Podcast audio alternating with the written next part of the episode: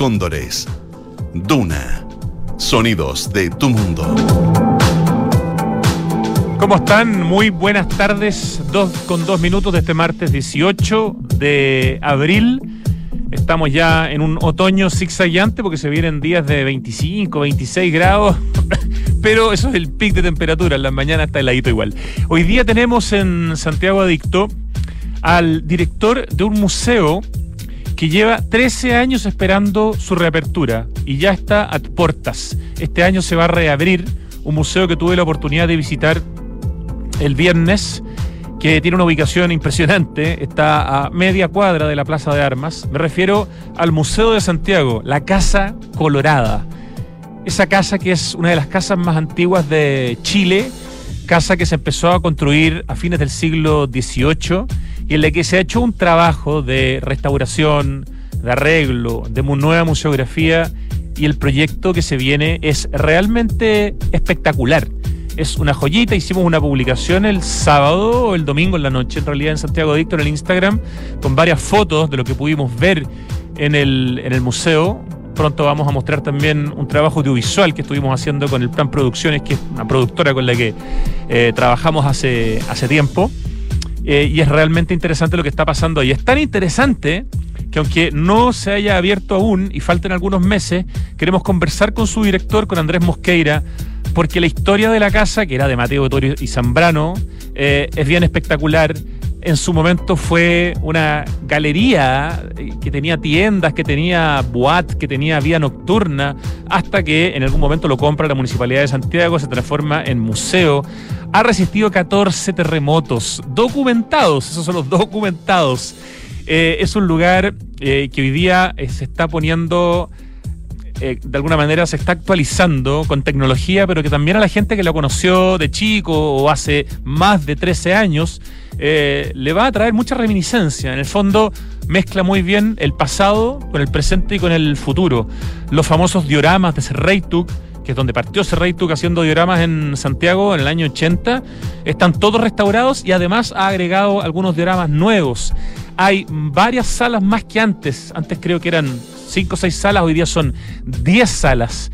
Miren, la verdad hay mucho para hablar del Museo de Santiago, Casa Colorada, y especialmente de su guion museográfico, la historia de la ciudad de Santiago desde el espacio habitado, es lo que nos van a mostrar cuando se inaugure en poco tiempo más. Ese es nuestro tema principal hoy día en Santiago Adicto. En la segunda parte vamos a estar conversando sobre el Young Architects Festival que parte pasado mañana en Antofagasta, en las ruinas de Huanchaca, que tiene una propuesta arquitectónica, em, pero que además tiene un ciclo de conversaciones. Todo esto lo organiza Constructo y vamos a conversar con Janet Plaut, a quien recurrimos constantemente porque Constructo está a cada rato haciendo cosas tremendamente interesantes. Eso en cuanto al contenido del programa respecto a las entrevistas. Quería compartir con ustedes eh, que ayer después del programa y eh, sobre la base de todas las noticias que se estaban comentando de los rayados a la fachada de la iglesia de San Francisco, que está siendo pintada eh, con distintos formatos, porque hay una parte de la iglesia en el frontis que es de piedra, y eso se hace con hidroarenado, y está toda la otra parte gigantesca que es pintura, eso se hace con hidrolavado. Bueno, en este proyecto de limpiar las fachadas de Alameda Providencia, liderado por el gobierno regional metropolitano, y que ya nos permitió mostrar hace poco y hablar de lo lindo que quedó el Colegio de Arquitectos de Luciano Kulchevsky, ahí algunas cuadras. Este tremendo frontis que tiene eh, la iglesia de San Francisco a la Alameda, a San Francisco y a la calle Londres, se está arreglando de manera extraordinaria, pero lamentablemente antes de ayer en la noche fue vandalizado, porque incluso uno se quedaría corto si dijera rayado, porque los rayados son realmente eh, muy desgraciados eh, y muy tristes para la época que estamos viviendo, además de bien pelotudos. Y claro, la noticia de que uno de los que estaba dentro del grupo que rayó es el mismo profesor del torniquete, Roberto Campos, eh, que en el fondo fue detenido en su momento por dañar eh, estructuras del metro de Santiago, estuvo varios meses preso, eh, en prisión preventiva, y ahora lo pillan rayando un monumento nacional. O sea, de partida, rayar un monumento nacional, lo hemos dicho ya varias veces, eh, debería tener multas mucho más grandes en Chile y espero que es un tema que se considere en la ley de monumentos, la ley de patrimonio que todavía se discute en el, en el Congreso. Pero estamos hablando de alguien, bueno, podríamos decir, eh, reincidente, y eso ha hecho que la noticia sea mucho más comentada, mucho más difundida, y ha generado también, probablemente, y eso es lo que yo siento, que haya muchas más personas que están realmente molestas con que se esté dañando nuevamente un patrimonio que se está arreglando, en el que se está invirtiendo dinero, que es de todos los chilenos, y que todos entendemos, o la gran mayoría, que es necesario arreglar eh, el centro de Santiago y principalmente sus fachadas. Pero aquí hablamos de un edificio que es monumento nacional, que está en la lista para ser patrimonio de la humanidad. Es una de las construcciones más antiguas de, Chile. Sus estructuras, de hecho, son del siglo XVI. Em, es una maravilla. Ayer, aparte de hacer un video de la fachada rayada, hicimos también un video de la iglesia por dentro. Porque es importante mostrar qué es lo que se está afectando. No es una pared es un frontis, una pared o un muro de un patrimonio impresionante que si uno entra se maravilla con su belleza. La iglesia de San Francisco debe ser una de las iglesias más hermosas de Santiago. Y está abierta todos los días y tú puedes entrar y mirarla y los turistas van y entran y la disfrutan. Y al lado, digamos, porque en el fondo la iglesia eh, tenía este convento de San Francisco. El convento hoy día es el museo, que tiene un nivel de arte colonial extraordinario, que tiene un espacio interno donde dan vuelta los pavos reales, eh, hay una tranquilidad maravillosa, es un lugar patrimonialmente muy potente, tiene un mini museo de Gabriela Mistral, porque Gabriela Mistral tenía un vínculo muy cercano con los franciscanos y a los franciscanos les regaló su medalla de oro del premio Nobel y su diploma del premio Nobel. Y claro, está exhibido una réplica por temas de seguridad, pero una vez al año se exhiben, digamos, el diploma original, eh, que es el día en que se celebran algunos de, los, de las conmemoraciones de Gabriela Mistral. el, Museo eh, San Francisco más la iglesia son realmente un patrimonio extraordinario. El, museo está abierto de lunes a sábado. Pueden ir hoy día a verlo si quieren a la hora de almuerzo o en la tarde. Pueden ir el sábado. De hecho, el viernes tenemos invitada a su directora para que contemos un poco todo el trabajo que se está haciendo con muy pocos recursos para renovar la museografía del Museo San Francisco, para hablar un poco de la arquitectura también de la Iglesia San Francisco, porque la directora del museo es arquitecta.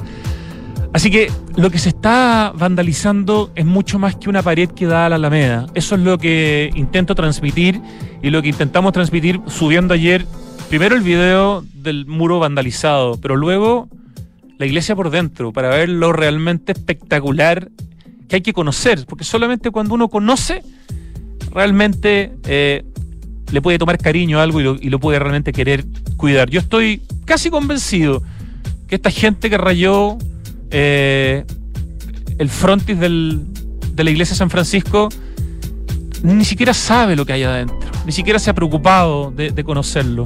Creo que es importante en ese sentido, sin ningún tipo de justificación para esta gente absolutamente irracional que hace esto, pero cuando uno ve lo que hay adentro, entiende, entiende el contexto y eso nos parece que es fundamental. Bueno, eh, si quieren ver el video, está subido. Es el último post que está en Santiago Adicto. Está como post, está como reel. Y el anterior es el de los rayados, que la verdad eran varios rayados, bastante lamentables, que se van a borrar, se van a limpiar, se va a volver a pintar encima. Pero todo eso nos va frenando, va disminuyendo el proceso, va encareciendo el proceso. Eh, y esperemos que este impacto que tuvo la noticia ayer ayude a tomar un poquito más de conciencia. Vamos a la música. Comenzamos escuchando a Yamiroquai en Santiago Adicto.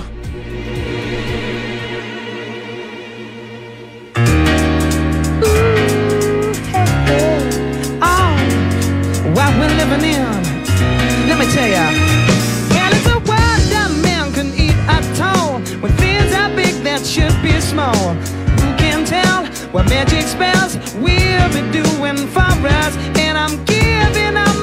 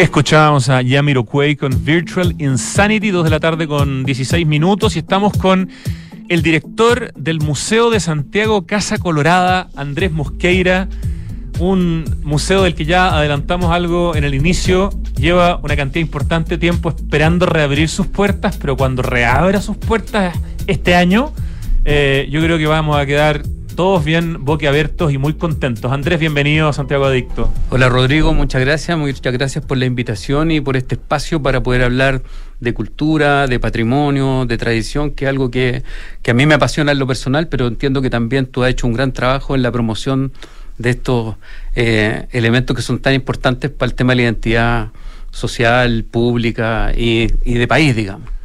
Y muchísimas gracias. Y bueno, y el museo que tú lideras me, me toca por todos lados. O sea, primero que es el Museo de Santiago. No hay otro museo de Santiago. Lo más cercano puede ser el Museo Benjamín Vicuña Maquena, que fue, claro, un héroe santiaguino, pero este es un museo de Santiago que abarca muchos periodos, que tiene un, objetivo que es muy potente, que tiene que ver con el espacio habitado, ya nos vas a, explicar bien el tema.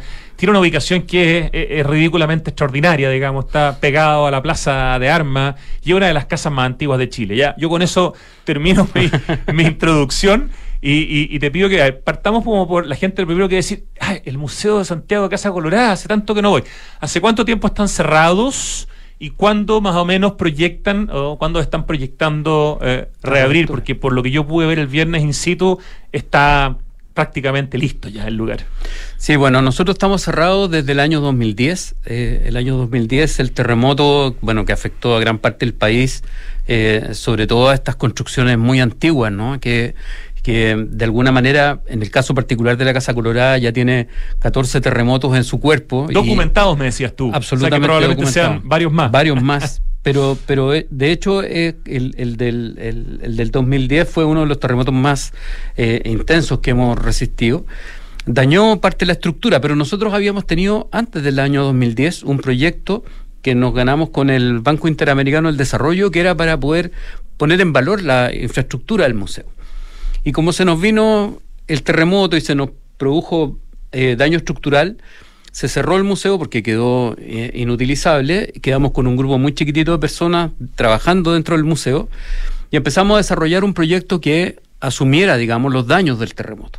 Y ahí posteriormente el, proyecto fue increciendo, increciendo, se fueron incorporando eh, más personas y con ello también se fueron incorporando más elementos que no estaban pensados en el proyecto original.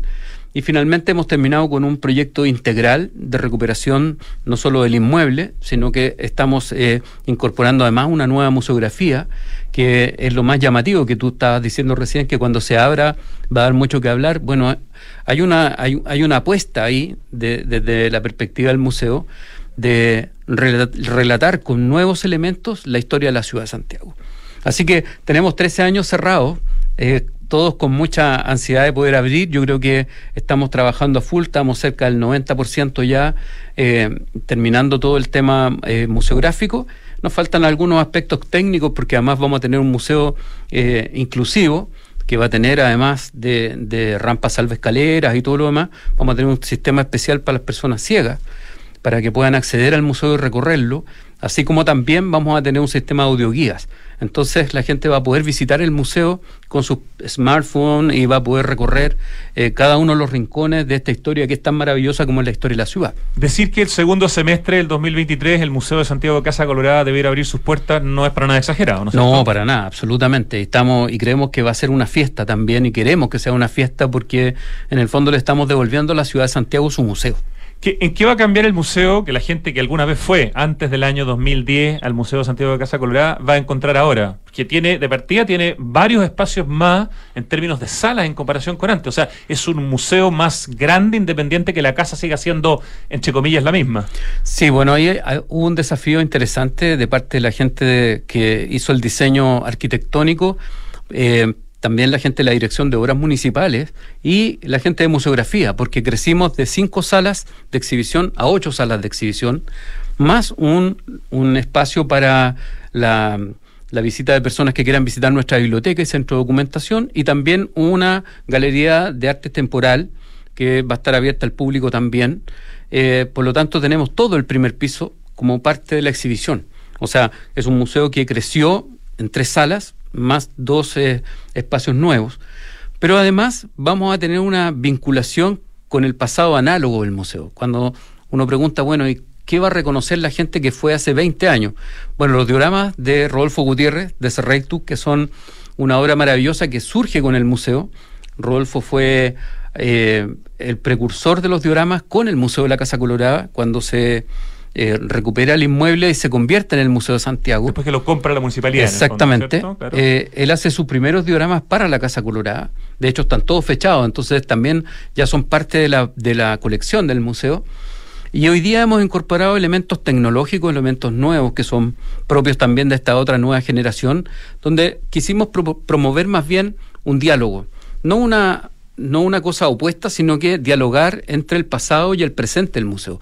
Porque eso también es parte de la historia.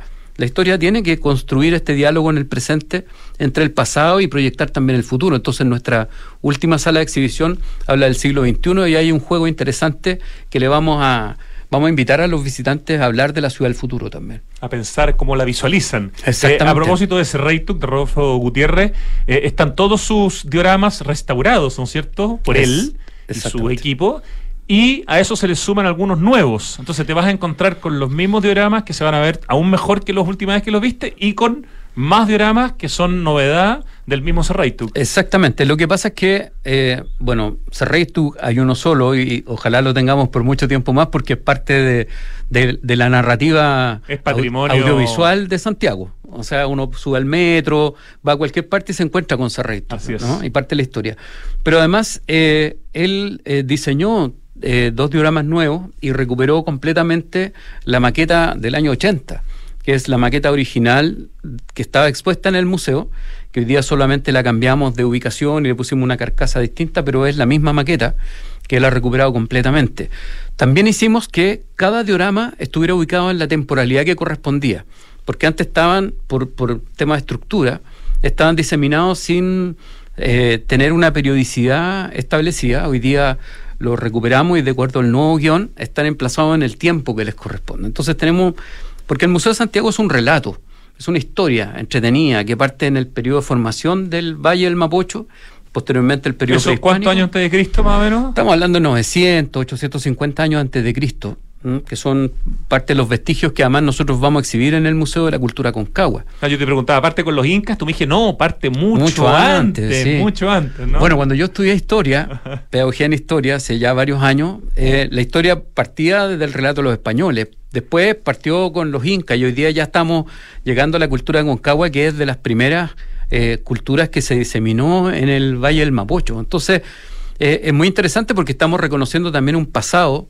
¿no es cierto?, mucho más tardío que el que habíamos aprendido eh, en las clases de historia tradicional. Así es. Cuéntanos un poco de la, de la casa, de la Casa Colorada, esta maravillosa casa donde está ubicado el, el museo porque es una casa que tiene varias características, varios récords en términos de antigüedad, es interesante quién fue su primer propietario, en qué se convirtió después, y de hecho lo primero que te recibe, ¿cierto? El museo es un poco la cronología y la historia de la casa, que es tremendamente importante. Pasa lo mismo en el Palacio Pereira con toda su recuperación. Lo primero que tú ves justamente es la historia del palacio, porque en este caso la casa es un protagonista del museo. Exactamente. Bueno, una de las cosas que tratamos de hacer en, este, en esta nueva remodelación fue no perder el sentido de la casa. O sea, si tú te das cuenta, vas a recorrer las mismas dependencias que están eh, de alguna manera descritas en la planimetría original de la casa. Entonces la casa es el gran actor y el gran contenedor de esta historia, que es, que es un, elemento de carácter teórico, si tú quieres, pero que el, visitante lo va a poder apreciar in situ. ¿ah? Eh, la casa es, un, es una maravilla. Yo siempre digo, tengo la, fortuna de trabajar en el lugar más antiguo de Santiago. Y, y este... ¿Más antiguo que la Posada del Corregidor? Claro, es que lo que son más o menos contemporáneos en la época, pero, la, pero la, posada no es casa, no se construyó como casa habitación, sino como posada. Ok, buen punto. Como casa particular, esta sí sería la, casa más colorada, Sí. Eh, la posada era como un lugar de pasada porque ahí estaba también la restricción vehicular de la época, las carretas no podían entrar desde la calle Las Ramadas, que es la Esmeralda, hacia el interior de la ciudad y tampoco desde San Martín hacia el interior de la ciudad. Había como una restricción para las carretas, entonces por eso estaba la posada. Pero la casa como casa, habitación con, con familia adentro, es la Casa Colorada, una de las más antiguas. Yo diría la más antigua del centro. Entonces, eh, pero además es muy entretenido porque esta casa ha sido como un testigo de los últimos 250 años de la historia de Santiago. O sea, yo siempre digo, vio pasar los caballos, los primeros jinetes, ¿no? Eh, movilizándose después las, diligencias o las carretas y después eh, los carros de sangre, los tranvías, el trole, hasta las micromarías y hoy día el Transantiago. O sea, hay una, una longitud en términos de historia de la cual esta casa es testigo. Esta casa la mandó a construir Mateo de Tori Zambrano, aparte que un gran personaje de nuestra historia. Eso también es algo importante. Por supuesto. El dueño de casa es bien famoso, digamos. Sí. El original. Bueno, además es una persona que, que, que es muy llamativa porque es un criollo eh, acaudalado de la época colonial, un tipo que tiene además muchos títulos de nobleza, un señor muy antiguo para su época, tenía 81 años cuando manda a construir la Casa Colorada en una época en que, eh, digamos, la, Muy poca gente vivía hasta esa edad. O sea, el promedio eran 50 años, con suerte. Entonces, era un señor muy antiguo. Bueno, de hecho, gran parte de los de esos atributos son los que le permiten ser presidente de la Junta de Gobierno del Cabildo Abierto 1810. Entonces, Don Mateo construye esta casa y la construye de acuerdo al caudal de dinero que él tenía. O sea, es una casa construida en ladrillo. La gente cree que es de piedra, ¿no es cierto? Por su aspecto exterior. Claro, tiene un roboque de piedra y nosotros hasta antes de la restauración considerábamos que era de piedra y creíamos, estábamos convencidos que era de piedra, Sin embargo, se dijo. Sin embargo, hicimos varias prospecciones al interior eh, y no nos encontramos con piedra. Entonces encontramos ladrillo, dos muros de ladrillo muy macizos pero que están eh, de alguna manera enchapados en piedra. Eso la convierte también en la primera casa de ladrillo exactamente, de Santiago. Exactamente. Y tú me decías que también era la primera casa con segundo piso. Con segundo piso y con balcón. Con balcón. Claro, que permitía, eh, bueno, tú pudiste apreciar asomándote al balcón esta mirada amplia que tenía a partir del segundo piso la casa, una casa que es muy alta. Y, y, que permitía tener una panorámica completa de la ciudad hasta el otro lado del Mapocho. Entonces, bueno, don Mateo releva eso a partir de, su, de sus recursos, porque la construye en ladrillo, la construye con madera noble, con un techo tejado completo, un artesonado manera. Tejas que están restauradas y recuperadas. Absolutamente, se recuperaron todo el tejado completo, o sea, ahí se trabajó con tejeros muy profesionales que sacaron cada una de las tejas, las lavaron, las numeraron, las volvieron a instalar. ¿Está documentada de alguna manera visualmente toda esta historia de recuperación y restauración que lleva más de una década? Completamente. Y bueno, porque eso es un tema per se, o sea, eso daba libro, digamos. Bueno, además estamos trabajando en un documental con un cineasta que trabaja con nosotros. Estamos trabajando en un documental porque además, bueno, estábamos refiriéndonos un poco a la historia y esas cosas de la vida hace que te vayan apareciendo mucha gente importante en la historia de la casa. Por ejemplo, hace poco tiempo atrás nos visitó eh, un señor que vive en Washington y que su papá fue el dueño de la pastelería La Gallina que mucha gente se recuerda por los sándwiches. Me mostraste una foto con la pastelería La Gallina con su logo. A todo esto, perdón, estamos conversando con Andrés Mosqueira, el director del Museo de Santiago de Casa Colorada, que está cerrado desde el terremoto del 2010 y que reabre este año, en el segundo semestre. Entonces, nosotros tuvimos la suerte de estar el viernes, de poder ver esto está ya en un 90% o más de avance eh, y estamos tan ansiosos por hablar de esto que estamos invitando a Andrés a conversar algunos meses antes de la apertura y ya conversaremos nuevamente. Cierro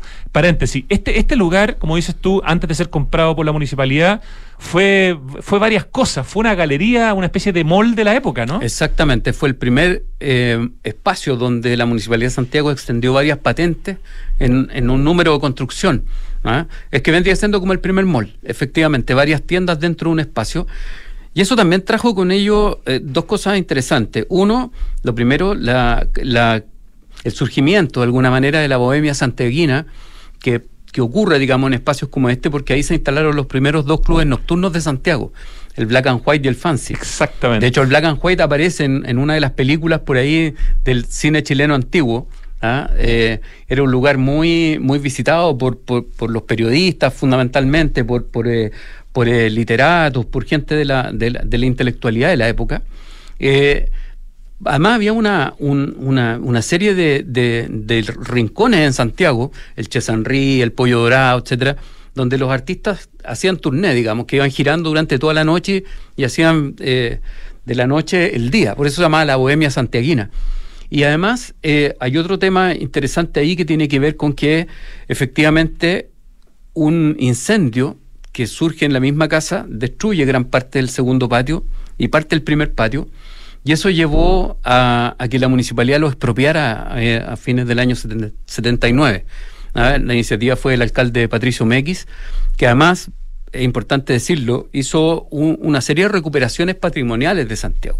El Museo de Arte Precolombino, la Posada del Corregidor, la Casa Colorada.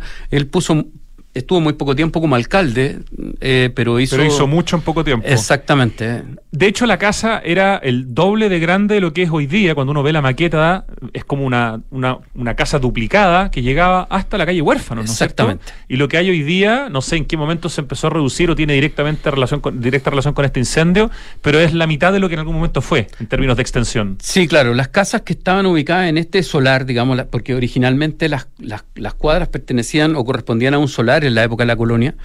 Después fueron siendo subdivididas y se fueron vendiendo porque las familias también fueron creciendo, los dueños iban empobreciendo, etcétera. Y don Mateo compra una franja de este solar que se divide en cuatro franjas que iban de norte a sur y ahí construye la casa. Dos patios centrales como el que conservamos hoy día y un pequeño semipatio de servicio que quedaba hacia la calle Huérfano. Posteriormente el, se fue vendiendo muy de a poco, digamos, se vendió el tercer semipatio para poder dar eh, espacio a estos edificios que se construyeron al final, que hoy día son eh, la Galería España. Eh, después, bueno, el, el dueño, don Etelvino Villanueva, compró lo que quedaba de la casa y ahí empezó a instalar esta galería comercial.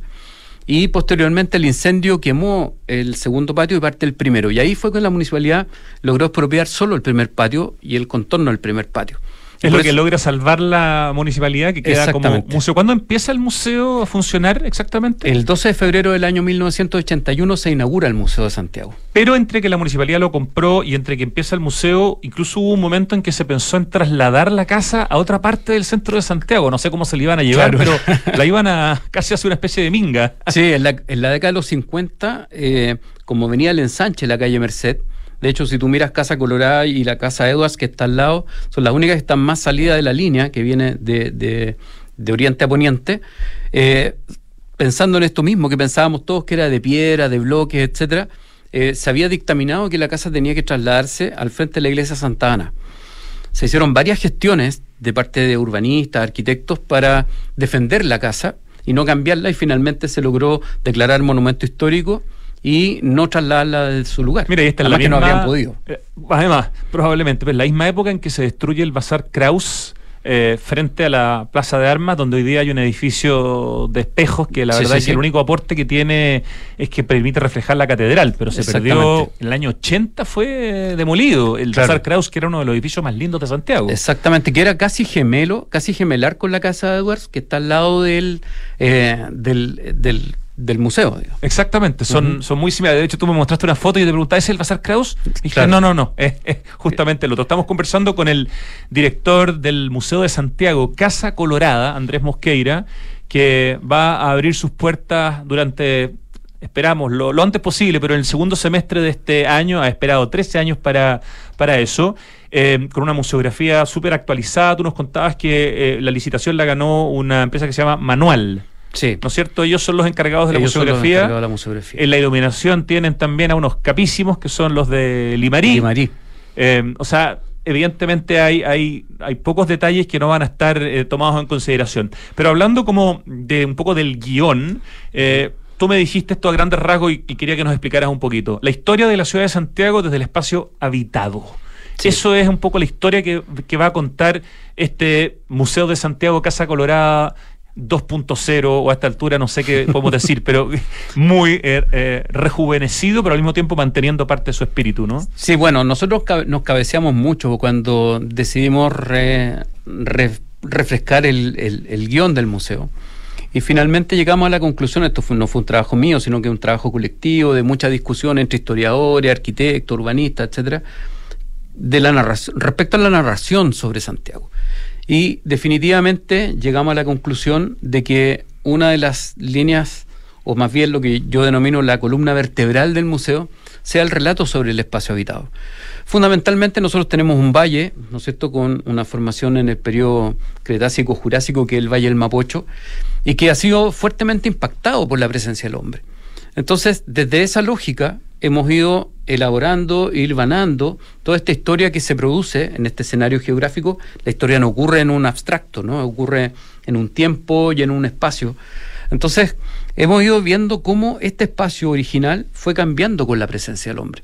desde el periodo prehispánico, posteriormente la llegada de los españoles, que es la llegada de otro mundo, con otros valores, con otras culturas, ¿no? Eh, y así sucesivamente hasta llegar al siglo XXI. Y es como eh, nosotros, de alguna manera los santiaguinos, también hemos definido la vida. ¿ah? O sea, uno mira Santiago hace 20 años atrás y uno dice, bueno, la comuna de Santiago era 60% casas, hoy día es al revés, ¿no? El 60% son edificios. Tenía la mitad de habitantes también que tiene hoy día, ¿no? Exactamente. Entonces, el impacto del habitante, del habitante sobre la ciudad eh, le da un carácter, imprime una forma, ¿no? De, de habitabilidad que de alguna manera va generando las características que tiene cada una de las ciudades. Eso implica que uno se puede encontrar hasta con unas maquetas eh, que pudimos ver de los eh, no sé si mal llamados o no, guetos verticales de Estación Central, ¿no? Así como de otros proyectos que son ejemplos de su época. Exactamente. Justamente me imagino llamando a la discusión, llamando a hacerse preguntas. Eh, ¿qué, eso, ¿qué es lo que les interesa como, como, como producir en el santiaguino o en el chileno o en el turista?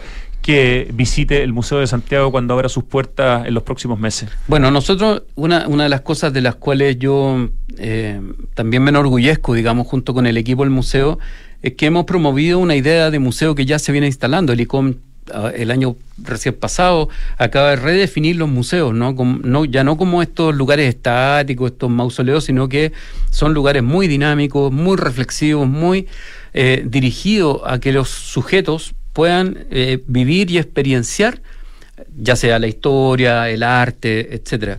¿no? Los museos cambiaron de dimensión. Nosotros partimos de una máxima y decimos si, si el museo no genera inquietud, estamos Estamos, estamos mal. Estamos mal. Entonces, la idea es que nosotros, la gente que visite el museo no encuentre ninguna certeza, muy por el contrario, se vaya muy inquieto. Se vaya muy inquieto porque la reflexión, ¿no? La reflexión es una cosa importante desde la perspectiva racional, sobre todo desde la perspectiva de la historia, nos va a permitir también darnos cuenta de cómo ciudadanos impactamos en la construcción de esta historia del aquí y el ahora. Y es por eso que tenemos una discusión ahí, en una de las salas, sobre el tema de la vivienda social. O sea, no solo con los guetos verticales, partimos con el barrio Gubemul, que fue eh, la población obrera diseñada a principios del siglo XX, eh, y así sucesivamente por las distintas soluciones habitacionales que está la remodelación San Borja está la remodelación San Borja están los KPD que fueron parte de, un proyecto en la época de la Unidad Popular y así sucesivamente no las casas Corby.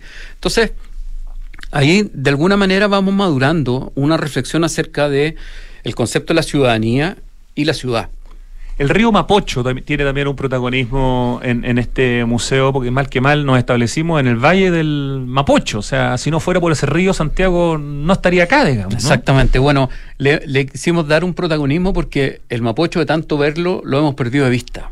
Yo creo que pocas veces nos damos el tiempo de ir a mirar el Mapocho a pesar de que ha tenido muchas evocaciones, ¿ah?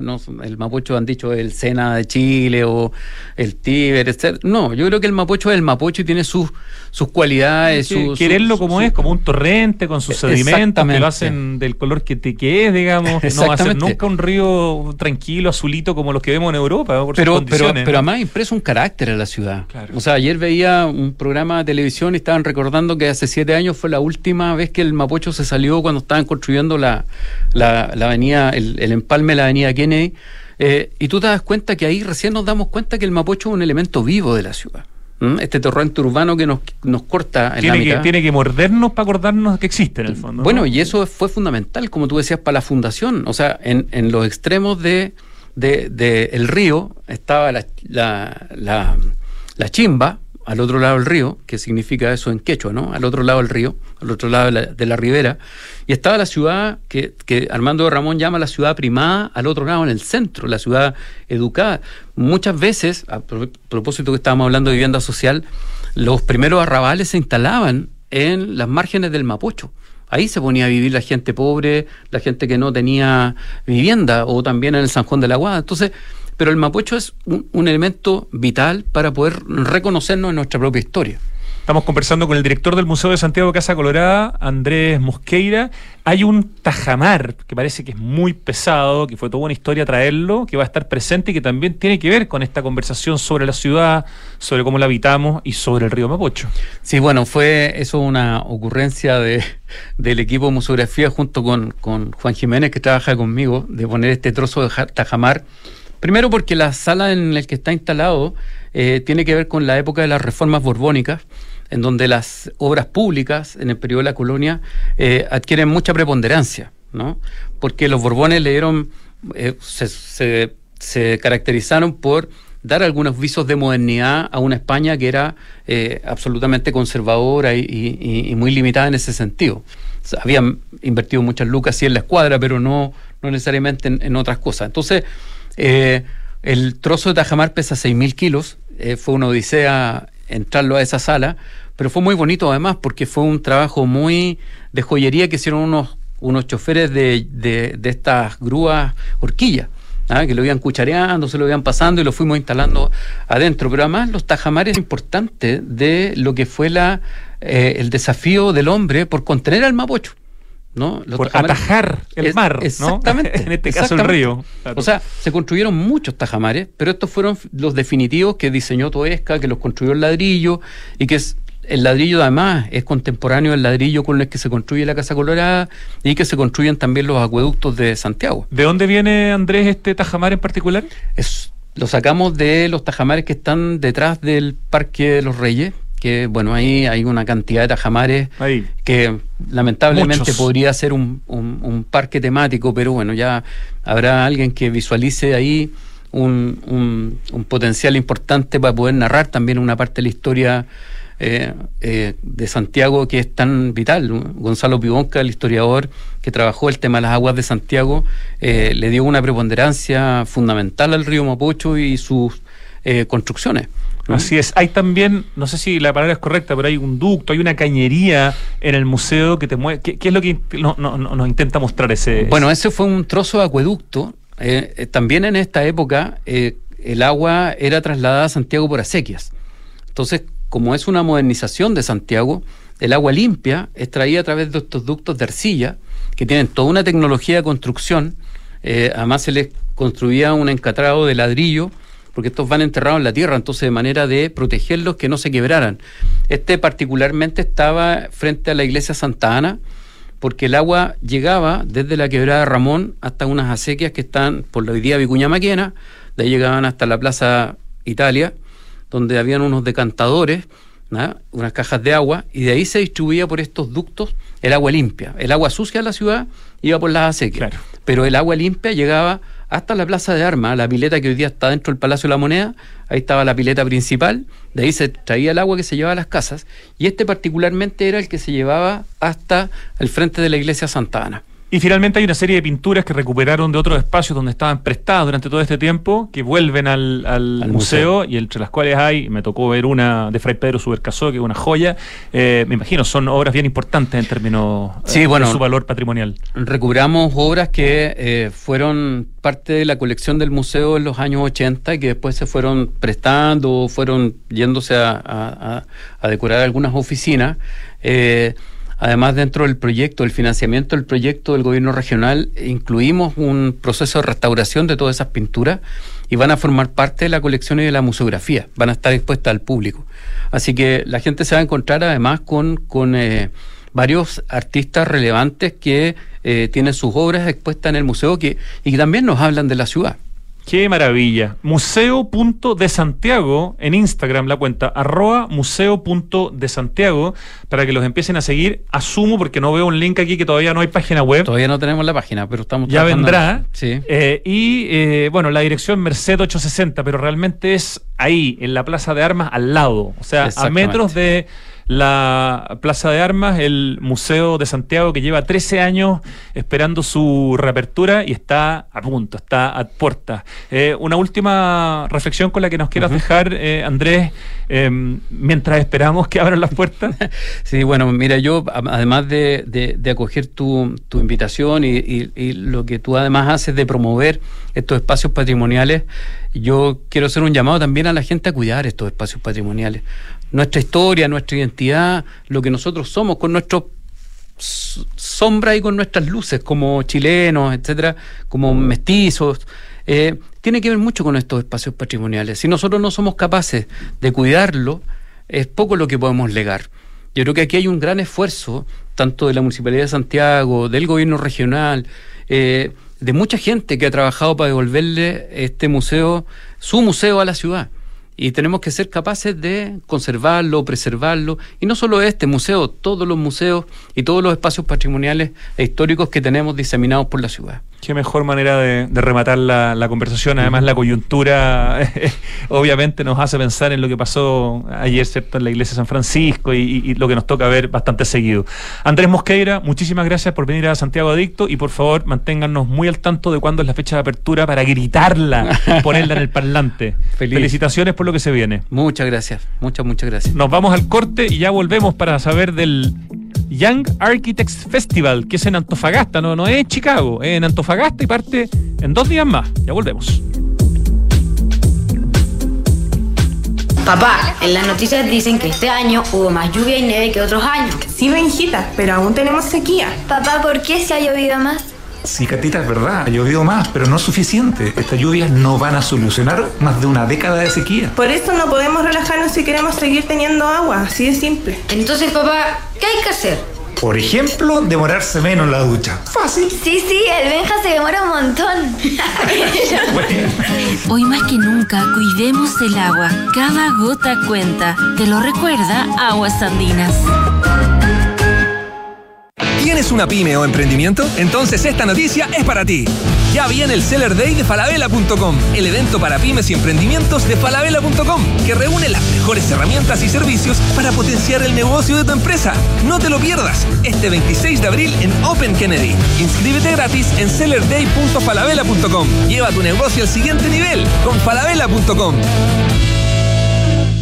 ¿Qué es innovar para ti? En Anglo American creemos que innovar en minería es cambiar para mejorar, es desafiar los límites para desarrollar nuevas soluciones que mejoren la vida de todos. Y lo hacemos desde la minería, siendo pioneros en el desarrollo del hidrógeno verde, utilizando electricidad 100% renovable en todas nuestras operaciones, fomentando la diversidad al interior de nuestros equipos o adquiriendo agua desalinizada para compartirla con las comunidades vecinas. Anglo American, desde la innovación, lo cambiamos todo. Conoce más en chile.com En Banco de Chile somos orgullosos auspiciadores de nuestra selección nacional de rugby.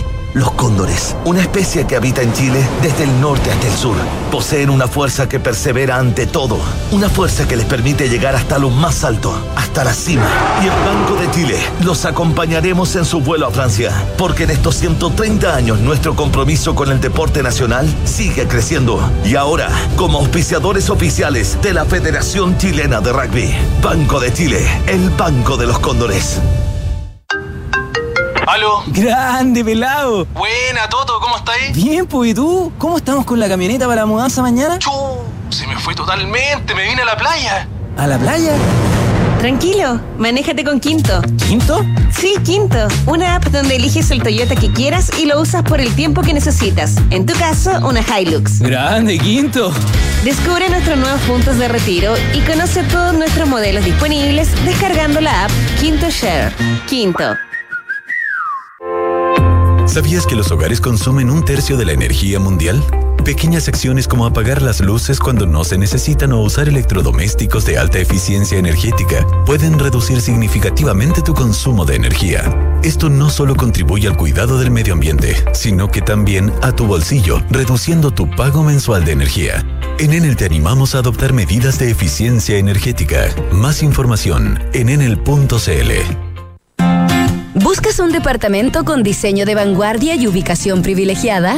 Casa Bustamante de Inmobiliaria Hexacón es lo que estás buscando, con departamentos estudio, 1 y 2 dormitorios.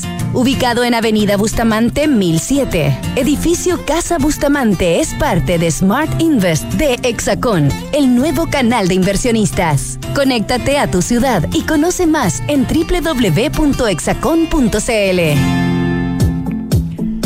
Estamos de vuelta, 2 de la tarde con 51 minutos de este martes 18 de abril. Y estamos con Janet Plaut, quien lidera junto a Marcelo Zarovich Constructo, esta plataforma cultural que parte el año 2008 y que ha hecho mucho por la arquitectura chilena especialmente y que tiene grandes eh, alcances a veces a nivel internacional. Eh, Janet Plaut, muy buenas tardes, gusto de saludarte. Hola Rodrigo, muchas gracias por la invitación. Asumo que estás en Antofagasta porque quedan dos días para que parta este festival de arquitectura joven, el YAF, el Young Architects Festival. No sé si estás allá, estás acá todavía en Santiago. No, todavía en Santiago, sí, partimos pronto ya para allá. Perfecto, entonces vamos directo al, al, grano con el Young Architects Festival con su segunda versión en ese maravilloso lugar que son las ruinas de Huanchaca en Antofagasta, nuevamente con una obra que ganó un concurso, que es una instalación de arquitectura, eh, pero también con un conversatorio. Cuéntanos, por favor, qué es lo que se viene, que parte el jueves, cuánto tiempo va a durar y cuánto tiempo también hay para ir a ver eh, en, el, en este parque de las ruinas de Huanchaca este trabajo que está ahí con sus colores rojos maravillosos em, para que la gente pueda disfrutarlo y conocerlo. Bueno, eh, es interesante decir que eh, este festival, que se llama Jazz Constructo, se da en su segunda versión. El año pasado lo hicimos por primera vez. Está planteado como en dos velocidades. Por un lado hay una alta intensidad con una corta duración, que incluye la inauguración de la instalación arquitectónica y también un seminario a la cual vienen eh, destacados curadores de, museos, arquitectos jóvenes y arquitectos también un poco más consagrados para dar una charla magistral. Eh, y por otro lado, otra que tiene como una intensidad de duración un mes y medio, que es más lenta y que consiste en la activación de la instalación misma y la exposición, que en el fondo se conjugan eh, ambas en simultáneo. Perfecto. La programación parte justamente el jueves, en el día 1, jueves 20 de abril, con invitados internacionales y locales. Sigue el día 21 de abril. Y toda esta gente que veo acá, nombres muy interesantes, ¿van a estar eh, presencialmente este año en Antofagasta, Janet Plaut? Eh, sí, eh, vienen todos, empiezan a llegar ya desde mañana y en el fondo la idea justamente es llegar a Antofagasta, donde hay muchas universidades de arquitectura, diseño, arte, pero hay poca programación de este tipo. Entonces la idea también es extender hacia regiones una programación muy activa en la arquitectura contemporánea. Cuéntanos por favor quién es Martino Stierli, que es eh, quien abre eh, las conversaciones o los paneles el día, el primer día de este Young Architects Festival. Em, Martino es el creador jefe de arquitectura y diseño del MoMA. Él también ha liderado junto a nosotros todo el programa de arquitectura joven que hemos desarrollado asociados al MoMA por más de 12 años acá en Chile.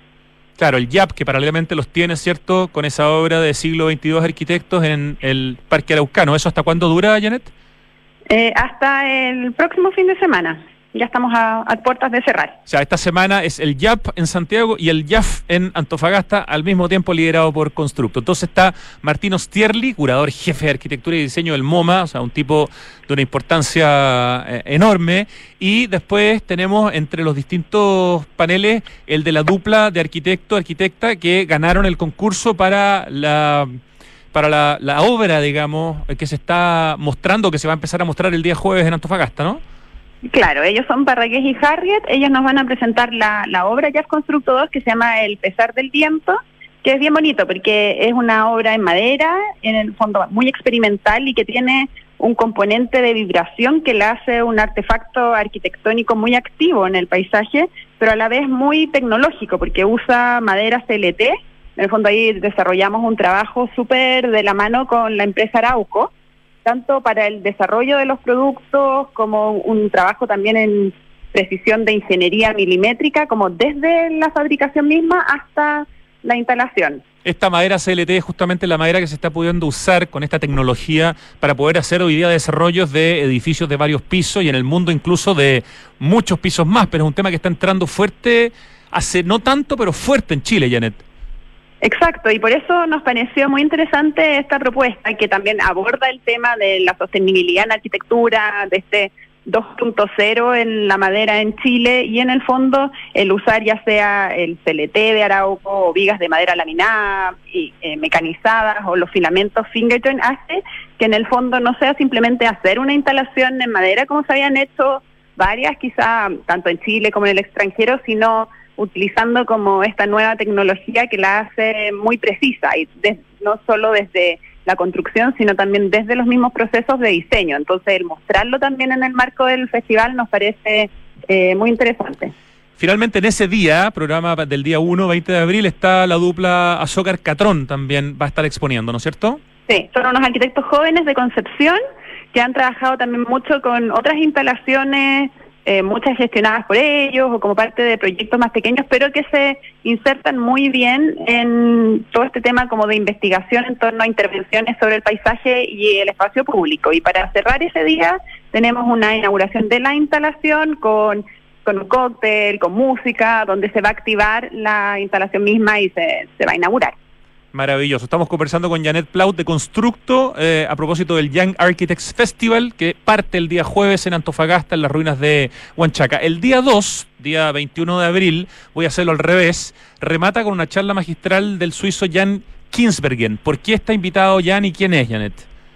Sí, la, la idea es, voy a ir un poquitito antes, aunque haya partido al revés. Ok. El segundo día está estructurado como en base a presentar aproximaciones materiales, es decir, como arquitecturas que buscan experimentar sobre los materiales que sean como muy pertinentes a, nuestra cultura local. Entonces, en ese sentido se dividieron en dos ciclos. Por un lado está la arquitectura en ladrillo primero, que eso lo presenta Cerámica Santiago, donde eh, tenemos una arquitecta mexicana que es la Gabriela Carrillo de México y Nicolás Urzúa, y la segunda, que es por la que tú me preguntabas, está Cristian Izquierdo, que es un arquitecto chileno de la oficina Izquierdo Lehmann, y Jan Kinsberger, que ellos hablan de la aproximación en esta madera 2.0 y esa es presentada por Arauco.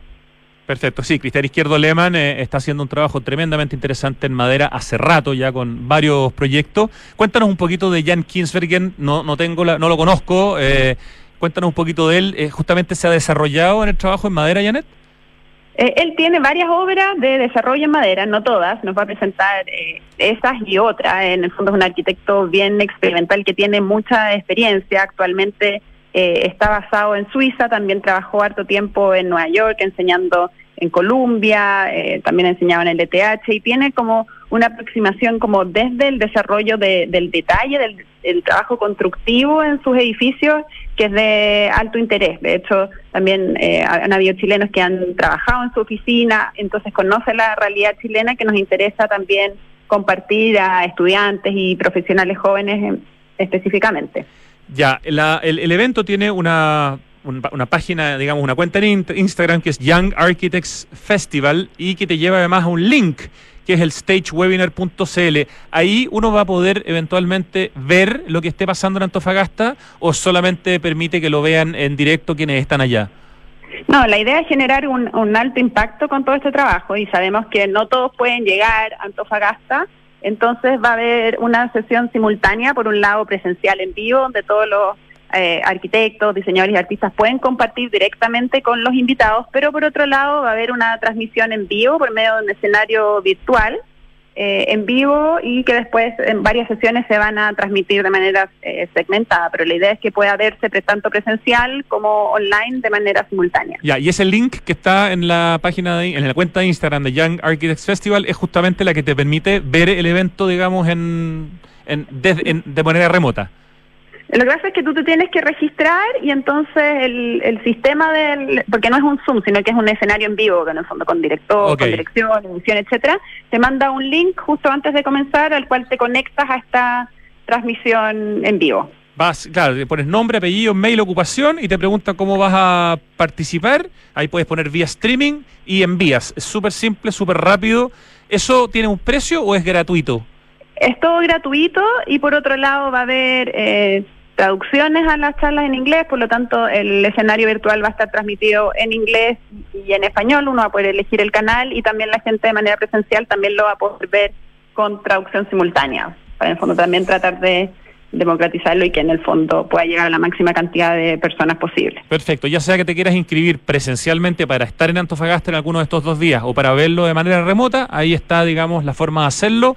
Y los tres, las tres cuentas recomendadas por ustedes de Instagram son arroba constructo 1, con un número 1, arroba centro para la arquitectura y arroba young architects Festival. Oye, tremendo evento, maravilloso para Antofagasta, sacándonos pica aquí a Santiago con, nuevamente, igual que el año pasado, y además con esta presencia de todos estos invitados de manera, mm, eh, no puedo decir presencial porque sería redundante, pero que van a estar allá. Así que encuentro extraordinario el evento, Janet. Felicitaciones. Sí, y aparte el hecho que esté en el escenario como ruinas de Huanchaca también lo hace particularmente un paisaje donde cualquier instalación que tú pongas ahí y la actives ya tiene un, un paisaje muy privilegiado. Y con el color de esta instalación, con ese rojo maravilloso, furioso que tiene, en contraste con el color más de arena, de, de ese como beige que tienen las ruinas de Huanchaca, destaca, ¿no? Eh, es potente el, el- el contraste. Sí, de todas maneras. Bueno, felicitaciones para ti, para Marcelo Sarovich, como siempre. Estamos constantemente conversando contigo, Janet, porque Constructo, como decíamos, hace muchas cosas potentes que nos interesan en este programa. Así que nuevamente un abrazo desde Radio Dura, desde Santiago Adicto. No, muchas gracias por la invitación y sí se me olvidó, pero que quiero aprovechar de agradecer también a todos los estudiantes de la Facultad de Arquitectura de la Universidad del Desarrollo que han ayudado activamente en la construcción del pabellón sin descanso. Excelente, pues un abrazo entonces a todos los chicos y chicas de la UDD, Universidad del Desarrollo.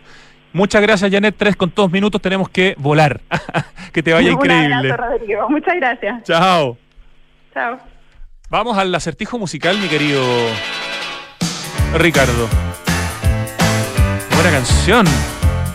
¿Quién canta esto? Tendremos que descubrirlo en pocos segundos. Oye, en Enel buscan cuidarnos y mantener nuestro suministro continuo. Por eso, si sabes de hurto de cables que haya generado corte de electricidad en tu barrio, puedes denunciarlo de manera anónima al 600-696-0000. Ayúdanos a evitar esta práctica ilegal y a mantenernos seguros. Enel está en Santiago Adicto. La innovación no es solamente tecnológica. Para Anglo American, innovar en minería es cambiar para mejorar. A todo esto, oye, felicitaciones Anglo American por la aprobación del proyecto Los Bronces Integrado. Si quieren saber más de esto, se pueden meter al- a la cuenta de Twitter de Anglo American, arroba Anglo American CL. Ahí está la declaración pública frente a esta resolución ayer del Comité de Ministros respecto al proyecto Los Bronces Integrado. Anglo American valora la aprobación del permiso ambiental para proyecto Los Bronces Integrado, un proyecto de 3.300 millones de dólares, tremendamente importante para la necesidad que tenemos de inversión en Chile, para la cantidad de trabajo y para el desarrollo de la minería de cobre, ¿no? que es básicamente eh, el alimento principal del cual vivimos los chilenos. Así que aprovecho de felicitar a Anglo American. Y sigo con la frase diciendo que justamente la innovación minera, no solo tecnológica, para Anglo American innovar en minería es cambiar para mejorar. Por ejemplo, siendo pioneros en el desarrollo del hidrógeno verde. Anglo American, desde la innovación, lo están cambiando todo. Y nuestra selección nacional de rugby, los Cóndores, tienen una fuerza que les permite llegar a lo más alto. Y en Banco de Chile los están acompañando en su vuelo a Francia como orgullosos auspiciadores de la Federación Chilena de Rugby. Banco de Chile junto a los Cóndores, junto al rugby chileno. ¿Quieres vender en falabella.com con un 50% en comisión por tres meses? Entonces tienes que registrarte en sellerday.falabella.com. No te pierdas la oportunidad de potenciar tu negocio. Es verdad que hace tiempo no teníamos esa lluvia y esa nieve que hubo el año pasado en Santiago, pero no hay que engañarse, esa noticia no soluciona 14 años ininterrumpidos de sequía. La crisis hídrica continúa por eso. Para que sigamos teniendo agua hay que usarla de manera responsable. Por ejemplo, cuando laves tu auto no uses la manguera, usa baldes con agua. Y ojalá que no muchos. Cuidemos el agua, cada gota cuenta, te lo recuerda, aguas andinas. Esta capital no duerme. Música y shows en vivo, DJs, restaurantes y ahora una masterclass junto a los secos de Bar Academy. Si te gusta la coctelería, este concurso es para ti. Tienes que seguir las redes de Open Plaza, que es arroba Open Plaza-cl y mencionar con quién quieres volver a hacer salud y por qué. Menciónalo y ya vas a estar participando. Santiago Open Gourmet, SOG, capital de los sabores, exclusivo en Open Kennedy. Invertir hoy es una excelente opción y en Inmobiliaria Hexacón te entregan la mejor asesoría para que puedas rentabilizar tu futuro. Cotiza hoy y compra departamentos con una excelente ubicación y plusvalía. Hexacón te entrega full beneficios y flexibilidad en la compra. Hablemos de tu próxima inversión en www.exacon.cl con 2X. Oye, una muy buena noticia, Quinto Share, la APP en la que puedes elegir el Toyota que quieras para usarlo por el tiempo que necesites. Descubre los puntos de retiro y conoce los modelos híbridos descargando Quinto Share. Ya Ricardo, voy a necesitar un poco de ayuda porque... Espérate, déjame que llegue el coro. Good Thing se llama esta canción. Sí, Good Thing. Y esto es una banda con tres letras. ¿No es Fine Young Cannibals? ¡Sí! ¡Fine Young Cannibals! Me- menos mal que me funciona el disco duro. Good Thing, The Fine Young Cannibals. Hubo un poco de duda, no sé si eso me bajará la nota. 6-9. Sabéis que me gusta más el 6-9 que, que el 7. Es como más rellenito y contundente. Ya, muchas gracias Ricardo querido. Gracias a Francesca Ravizza en la producción, Lucho Cruces en el streaming, equipo digital de Radio Duna, Pito Rodríguez en la dirección. Ahora llega justamente con Tardes Duna.